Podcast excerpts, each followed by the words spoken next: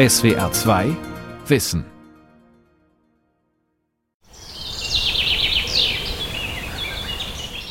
Ich habe den klingenden Beweis in der Tasche, dass ich ein befähigter Kaufmann bin, respektive war.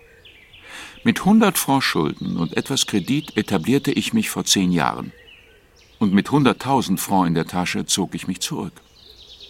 Jetzt bin ich Grundbesitzer, lebe von Zins und Rente und beschäftige mich in meinen Mußestunden damit, den Ast abzusägen, auf dem ich jetzt mit ungewohnter Behaglichkeit sitze, indem ich auf Abschaffung von Zins und Rente arbeite.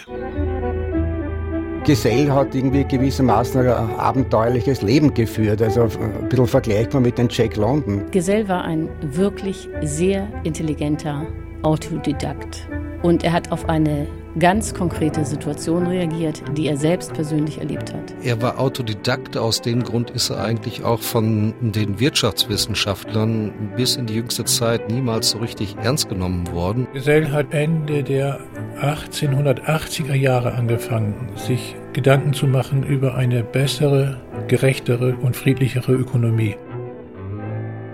Johann Silvio Gesell, Vordenker einer gerechten Gesellschaft. Eine Sendung von Nathalie Kreis.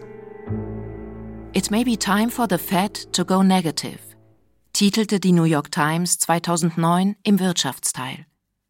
Der Harvard-Professor Anne Gregory Mankiw, ehemaliger Berater George W. Bushs, empfahl der Fed, der US-amerikanischen Zentralbank, Minuszinsen als Ausweg aus der Krise und bezog sich dabei auf Silvio Gesell.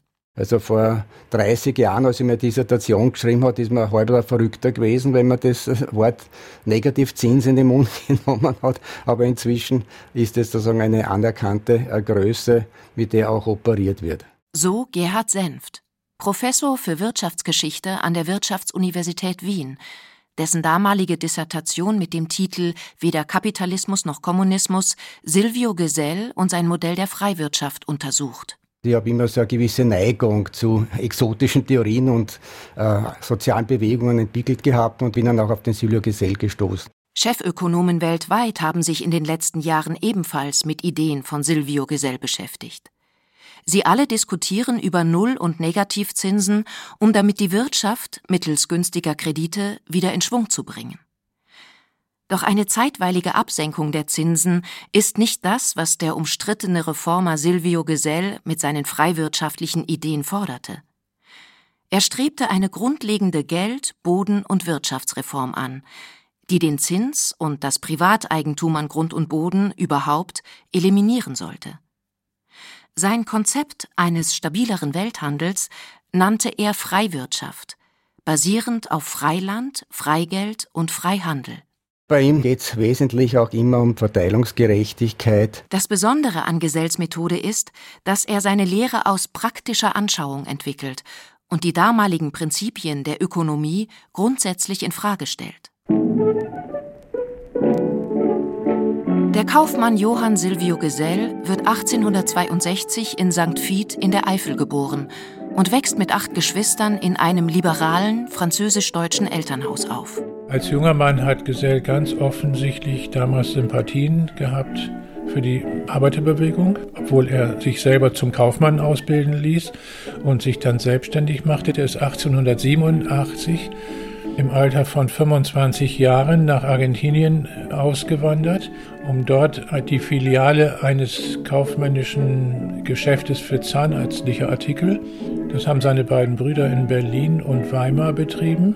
Also er machte eine Filiale in Buenos Aires auf und war auch recht erfolgreich.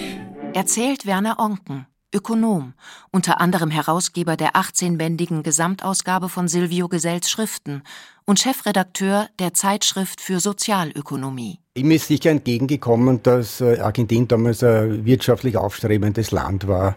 Und es hat nach den Produkten, die er damals ja der medizinische und Hygieneartikel importiert, relativ eine große Nachfrage gegeben war. Man hat das einfach brauchen können. Argentinien war Ende des 19. Jahrhunderts eines der reichsten Länder der Welt, mit fruchtbaren Böden in den Weiten der Pampa, günstigem Klima und einer aufstrebenden Industrie.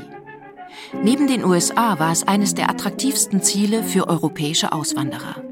Es herrschte Aufbruchsstimmung, wenn auch unter wirtschaftlich und politisch chaotischen Umständen. Dummerweise, als Gesell 1887 dann in Buenos Aires eingetroffen ist, hat genau in diesem Moment mehr oder minder eine der schwersten Wirtschaftskrisen aller Zeiten angefangen. Nicht? Also die Krise in Argentinien im 19. Jahrhundert war wahrscheinlich die schwerste überhaupt, die es je gab. Ulrike Herrmann, Publizistin und Wirtschaftsredakteurin der Tageszeitung Taz in Berlin. Und Gesell hat aber in dieser Situation sich gleichzeitig sehr für das interessiert, was er da vor Ort live erlebt hat. Argentiniens Geldpolitik war seit der Unabhängigkeit von Spanien 1816 großen Schwankungen unterworfen. Die massive Erhöhung der Geldmenge durch die Banken führte zu inflationären Schüben. Diese wechselten sich mit harten Sparkursen ab. Es kam zu Firmenpleiten und Massenarbeitslosigkeit und in der Folge zu sozialen Unruhen von bürgerkriegsähnlichen Ausmaßen. 1890 war das Land zahlungsunfähig und zog damit die Gläubiger weltweit, allen voran britische Banken, in eine tiefe Krise. Und Gesell musste sehen, wie er als selbstständiger Kaufmann durch diese Zeiten hindurchkommt und Bankrott vermeidet.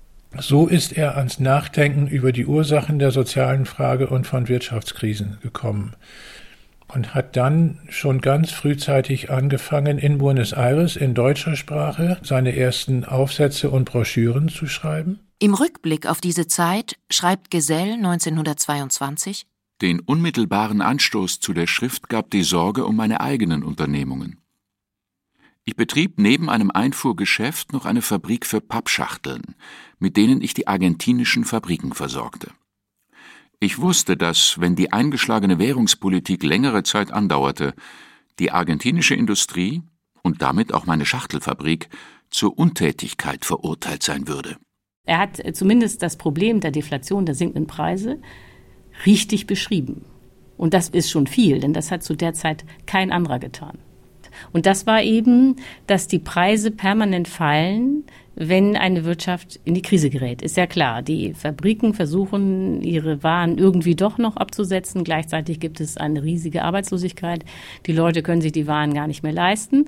Und da hat er eben erkannt, dass es ja praktisch gar nicht mehr möglich ist, Kredite aufzunehmen, weil ja klar ist, dass man die gar nicht zurückzahlen kann, wenn die Preise immer weiter fallen. Und die ganze Wirtschaft gerät in die komplette Stockung. Gesell ist einer der ersten, der die strukturelle Problematik des Geldwesens analysiert.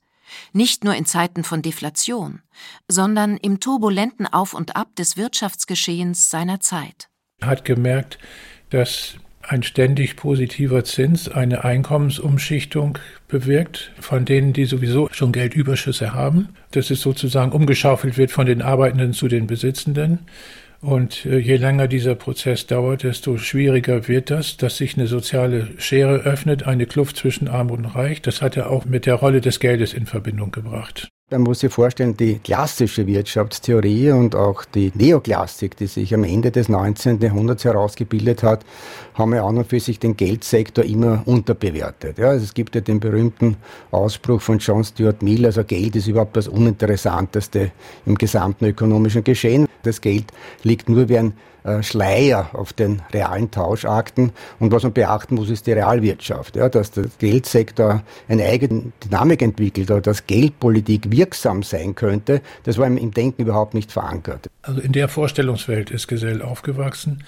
Und dann hat er beim Nachdenken über diese Krise gemerkt, dass das nicht richtig sein kann das Geld ist nicht so neutral, wie die Ökonomen das sehen. Er hat eben versucht, sich zu überlegen, wie könnte ein Geldwesen aussehen, was mehr berechenbar ist und was eine gewisse Stabilität garantiert. Das war ja der Punkt im 19. Jahrhundert. Äh, keiner wusste, was man machen sollte. Auch hier in Deutschland ist ja 1873 die Gründerkrise ausgebrochen. Und dann hat Bismarck und Kaiser Wilhelm I. und alle haben eben geguckt, was jetzt passiert. Was ein interessanter Ansatz war für uns Nachgeborenen, weil man denn nämlich jetzt weiß, was passiert, wenn man gar nichts tut. Es hat 23 Jahre gedauert, bis die nächste Hochkonjunktur kam, also 1896. Und diese Zeit dazwischen war nicht harmlos. Das war unglaublich gefährlich und tragisch, dass man im 19. Jahrhundert äh, Krisen nicht gesteuert hat. Gesell erkennt, dass das Geld als Tauschmittel den Waren gegenüber im Vorteil ist, weil es über die Zeit nicht verdirbt, sondern Zinsen und Zinseszinsen generiert. Diese Zinsen bezeichnet Gesell als arbeitsloses Einkommen, also einen Ertrag, der nicht durch Leistung erbracht wird und eine ungerechte Verteilung nach sich zieht, weil sich das Geld bei positiven Zinsen exponentiell vermehrt. Um diesen Effekt zu minimieren, schrieb Gesell 1902 Bildlich gesprochen soll das Geld wie die Kartoffeln faulen, wie Guano die Luft verpesten, wie Dynamit explodieren, wie ein Pferd gefüttert, wie Maschinen behandelt werden. Es soll wie Baumwolle Platz beanspruchen, wie Ziegelsteine wiegen, wie Schwefelsäure ätzen, wie Glas zerbrechen. Und daher hat dann Gesell die Idee gehabt, ein Schwundgeld einzuführen oder wie er das nannte, rostende Banknoten. Und das war eben die Idee, dem Geld eine periodische Wertminderung anzuheften. Diese Wertminderung der einzelnen Scheine sollte durch regelmäßiges Abstempeln oder Aufkleben von Marken gewährleistet werden, so dass jeder Schein kontinuierlich an Wert verliert. Um das Geld mit einer Art Umlaufimpuls auszustatten, dass es nicht gehortet wird, auch nicht aus spekulativen Gründen gehortet werden kann, sondern das Geld sollte nach Gesells Zielvorstellungen stetig, kontinuierlich, störungsfrei zirkulieren dieses Geld nennt Gesell in seinem ausgearbeiteten Freiwirtschaftskonzept Freigeld. Der Umlauf der Geldmenge soll dem Warenangebot angepasst werden und bei Bedarf beschleunigt werden, um Stagnation zu verhindern. Zur Steuerung dieses Prozesses will er anstelle der Zentralbank ein Währungsamt einführen, das die Geldmenge überwacht und reguliert. Konzentrationsprozesse von Geld, Monopole und Privilegien will Gesell abschaffen um eine gerechtere Verteilung zu ermöglichen. Doch in Argentinien stößt er mit solchen Ideen auf wenig Interesse. Als Gesell den Eindruck hatte, dass er seine sozialreformerischen Ideen in Argentinien nicht genügend verbreiten kann, ist er wieder nach Europa zurückgekehrt, zuerst nach Deutschland. Das wilhelminische Kaiserreich war ihm irgendwie zu muffig und zu eng. Dann ist er weitergezogen in die französischsprachige Schweiz und hat sich dort einen Bauernhof gekauft und hat diesen Bauernhof auch selber bewirtschaftet, auch weiterhin autodidaktische Studien von ökonomischen Theoretikern betrieben und seine eigenen Gedanken weiterentwickelt. Gesell ist überzeugt von seiner Theorie und versucht Mitstreiter dafür zu gewinnen. Auf eigene Kosten gibt er die Zeitschrift Die Geldreform heraus. Er war zunächst voller Hoffnung, dass in kirchlichen Kreisen seine Reformideen auf fruchtbaren Boden fallen könnten und dass die sich das zu eigen machen. Denn es gibt in der biblischen Überlieferung aus der mosaischen Gesetzgebung auch schon eine Kritik an unserem Umgang mit dem Boden und mit der Natur. Und da wird auch schon die Bereitschaft zum Verzicht auf Zinsnahme gefordert. Das ist aber in der historischen Realität immer eine Forderung geblieben. Und Gesell hatte dann die Überlegung, dass seine Geld- und Bodenreform ein modern ökonomisches Instrumentarium sein könnte, um diese alten sozialethischen Postulate in die Realität umzusetzen. Das ist eine Enttäuschung geworden und dann hat er sich von den Kirchen abgewandt und den damaligen Naturwissenschaften zugewandt. Gesell interessiert sich für die Evolutionstheorie und überträgt einige Gedanken in seine Wirtschaftslehre. Fortan ist für ihn die gesellschaftliche Entwicklung mit der Fortentwicklung der Wirtschaftsordnung verbunden. Diese Verknüpfung sorgt für Irritation und Kritik. Manche verorten ihn im sozial-darwinistischen, völkisch-national gesinnten Spektrum. Doch Thesen, wie die 1912 verfasste Schrift Geld oder Krieg, belegen eher das Gegenteil. So besteht also tatsächlich die Gefahr, dass dasselbe Geld, das die Arbeitsteilung entwickelte und uns dadurch aus der Barbarei heraushob, uns durch die ihm anhaftenden Fehler mit blutigen Köpfen wieder in die Barbarei zurückstoßen wird.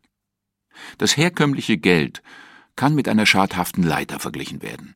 Je höher wir steigen, umso tiefer stürzen wir, wenn sie bricht. Und sie wird brechen. Unser Geld bedingt den Kapitalismus, den Zins, die Massenarmut, die Revolte und schließlich den Bürgerkrieg, der erfahrungsgemäß mit unheimlicher Schnelligkeit zur Barbarei zurückführt. Wer es aber vorzieht, seinen eigenen Kopf etwas anzustrengen, statt fremde Köpfe einzuschlagen, der studiere das Geldwesen der trachte danach, die unbegrenzten Möglichkeiten, die in der Arbeitsteilung liegen, dadurch der Menschheit und der Friedensidee dienstbar zu machen, dass er für diese Arbeitsteilung ein zweckentsprechendes Geldwesen schafft. Bereits in Argentinien hat Gesell beobachtet, was, neben dem Geldwesen, den entscheidenden Unterschied von arm und reich ausmacht. Der private Grundbesitz. 1906 schreibt er, So ging es und geht es in Afrika, in Asien, in Australien. In Amerika hat man es noch einfacher gemacht. Man schickte den General Roca, den nachherigen Präsidenten, mit einer Bande Soldaten gegen die Indianer aus, um diese von den fruchtbaren Weideplätzen der Pampa zu vertreiben. Man knallte die Mehrzahl nieder, schleppte die Weiber und Kinder in die Hauptstadt als billige Arbeitskräfte und trieb den Rest über den Rio Negro. Das Land wurde dann unter die Soldaten verteilt. So und nicht anders entstanden die heiligen, unantastbaren Rechte der heutigen Besitzer des besten, fruchtbarsten Bodens, den es vielleicht in der Welt gibt. Der Tummelplatz von Millionen von Schafen, Pferden und Kühen, der Boden für eine schon im Entstehen begriffene große Nation, befindet sich heute im Privatbesitz einer Handvoll Leute, die nichts weiter dafür gegeben haben als eine Flasche Schnaps. Seine Überlegungen machen neben der Geldreform auch eine Bodenreform notwendig. In dem Augenblick, wo man den Zins erfolgreich reduziert, zum Beispiel eben durch geldpolitische Maßnahmen, wie sie ihm vorschwebten, mit dem Freigeld. In diesem Augenblick bleibt der Boden sozusagen der wesentliche Vermögensbestandteil, der noch einen Ertrag abwirft. Und wenn das der einzige Vermögensgegenstand ist, der noch einen relevanten Ertrag abwirft, dann bedeutet das, der Bodenwert geht ins Unermessliche. Erläutert Dirk Löhr, Professor für Steuerlehre und ökologische Ökonomik an der Hochschule Trier. Das würde bedeuten, wir landen in einem neuen Feudalismus, weil sich keiner mehr Boden und den Zugang zu Boden leisten kann. Ne? Und deswegen ist ihm schon sehr schnell klar gewesen, eine Geldreform ohne Bodenreform, das würde in ein soziales Desaster laufen. 1906 veröffentlicht Gesell seine Vorstellungen zu einer Bodenreform. Das Grundeigentum wird aufgehoben, der Boden zum Gemeingut erklärt. Dann wird der Boden für die Zwecke der Arbeit parzelliert und die Parzellen werden öffentlich meistbietend verpachtet. Das Pachtgeld wandert in die gemeinsame Kasse, um von hier wieder auf alle gleichmäßig verteilt zu werden. Die Überführung von privatem Grund in Gemeinschaftseigentum führt zu dem, was Gesell Freiland nennt. Den Begriff übernimmt er von Theodor Herzka, einem Bodenreformer aus Österreich, dessen Forderungen Gesell jedoch nicht weit genug gehen. Daher setzt er sich mit konsequenteren Theorien auseinander, ehe er 1916 sein Hauptwerk Die natürliche Wirtschaftsordnung durch Freiland und Freigeld publiziert er war sehr stark von Pierre-Joseph Proudhon, dem französischen Anarchisten, beeinflusst. Er ist bekannt durch seinen Ausspruch Eigentum ist Diebstahl und da kommen auch Querverbindungen beispielsweise ins Spiel zu Jean-Jacques Rousseau. Da gibt's das berühmte Zitat, der Erste, der ein Stück Land mit einem Zaun umgab und auf den Gedanken kam zu sagen, dies gehört mir und der auch Leute fand, die einfältig genug waren, ihm zu glauben, das war der eigentliche Begründer der bürgerlichen Gesellschaft. Wie viele Verbrechen, Kriege, Morde, wie viel Elend und Schrecken wäre dem Menschengeschlecht erspart geblieben, wenn jemand die Pfähle ausgerissen und seinen Mitmenschen zugerufen hätte, hütet euch dem Betrüger Glauben zu schenken, ihr seid verloren, wenn ihr vergesst, dass zwar die Früchte allen, aber die Erde niemandem gehört. Also das ist auch genau der Geist, der bei Gesell in der natürlichen Wirtschaftsordnung da zum Ausdruck kommt. Grund und Boden ist natürlich ganz klar Problemfaktor geworden im Laufe des 19. Jahrhunderts. Grund und Boden sind knapp geworden. Der Faktor hat sich enorm verteuert. Es gibt die Wohnungsnot in den industrialisierten Ballungszentren. Diese Ungerechtigkeit, die sich daraus ergeben hat, sollte eben durch ein Sozialisierungsprogramm entsprechend neutralisiert werden. Also die Eigentümer von Grund und Boden hätten sozusagen im Sinne einer entschädigungspflichtigen Enteignung diesen Grund und Boden dann entsprechenden gesellschaftlichen Institutionen weiterzugeben gehabt heraus aus eurem Loche, das man eine Wohnung nennt. Und nach einer grauen Woche folgt ein rotes Wochenend.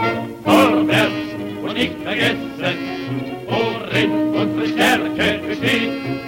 Beim Hunger und beim Essen, vorwärts, nicht vergessen, die Solidarität. Ein breiteres Publikum fand Gesell erst nach dem Ersten Weltkrieg mit seinen schweren wirtschaftlichen Folgen. Am 9.11.1918 ruft Philipp Scheidemann die Republik aus. Arbeiter und Soldaten, seid euch der geschichtlichen Bedeutung dieses Tages bewusst. Seid einig, treu und pflichtbewusst. Das Alte und Morsche, die Monarchie ist zusammengebrochen.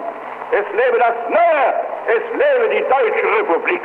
Denn ergab sich die besondere Episode in Gesells Leben, dass er gefragt wurde, ob er in der ersten bayerischen Räterepublik das Finanzministerium übernehmen könnte. Das hat er ja auch gemacht, eine Woche lang. Und dann wurde diese erste mehr anarchistisch-libertäre Räteregierung weggeputscht. Und dann gab es noch eine Woche eine kommunistische Räteregierung.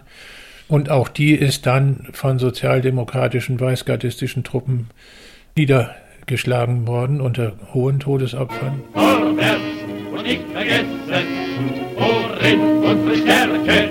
Nach sieben Tagen, die Gesell im April 1919 im Amt war, wird er inhaftiert und im Juli 1919 von der Anklage des Hochverrats freigesprochen.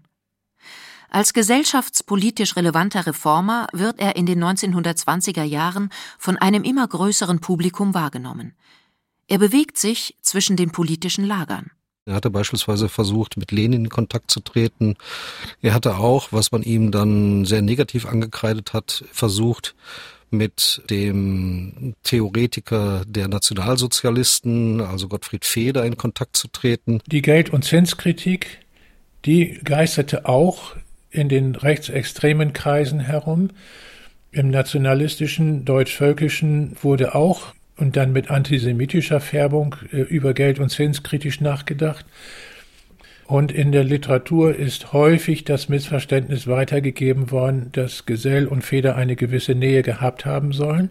Das stimmt aber nicht. Es hat sich erwiesen, dass sie sich überhaupt nicht verstanden haben. Er hatte zwar gewisse Sympathien mit der Arbeiterbewegung, aber seiner Ansicht nach war der Weg, den die Führer der Arbeiterbewegung da gingen, vollkommen falsch, um seine Ziele zu erreichen. 1921 gründet Gesell gemeinsam mit anderen Reformern den Freiwirtschaftsbund. In ganz Europa gab es Gruppierungen, die unterschiedliche Konzepte vertraten. Einig sind sie sich darin, dass die Grundrente, also der Ertrag, den Grund und Boden ohne Bearbeitung abwerfen, der Gemeinschaft zugeführt werden soll. Arbeitsloses Einkommen sollte unmöglich werden. Die wertschöpfende Funktion, also der erwirtschaftete Ertrag, allein dem zufallen, der ihn erarbeitet hat. Das Ziel war eine gerechte Volkswirtschaft. Diese Geselllehre hat eine Riesenanhängerschar hervorgebracht. Also ich will jetzt nicht von einer Massenbewegung sprechen, aber es hat in die unterschiedlichsten politischen Lager hineingereicht.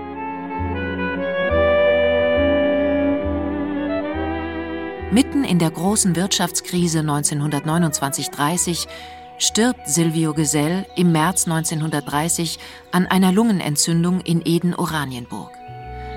Dorthin, in die Obstbaugenossenschaft nördlich von Berlin, hatte es ihn schon vor dem Ersten Weltkrieg immer wieder gezogen. Hier traf er auf Mitstreiter und Reformer verschiedenster Richtungen. Auf Fotos sieht man ihn hier bärtig, braun gebrannt und barfuß, einem Reinhold Messner nicht unähnlich, inmitten Gleichgesinnter in der Sonne sitzen und diskutieren. Bis heute gibt es regionale Versuche, Ideen von Silvio Gesell in die Tat umzusetzen. Das Interesse ist nach wie vor da und es gibt also nicht nur in Österreich, auch über Europa hinausreichend nach wie vor Tauschkreise, die da lebendig wirken.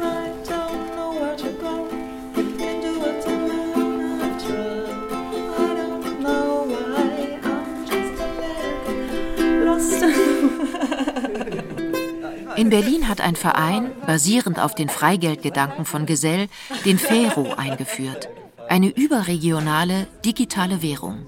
Den Fero in der jetzigen Form gibt es seit drei Jahren. Leo Wonneberger, Diplomökonom und einer der Gründer der Regionalwährung Fero in Berlin. Es ist quasi ein paralleles Geld, so wie wenn man sich jetzt einen Staat mit einer eigenen Zentralbank vorstellen würde.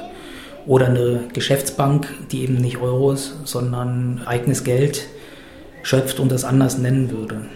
Geld ist immer Politik, natürlich. Wir sehen den Vero ganz klar als Denkanstoß, also als Bildungsprojekt.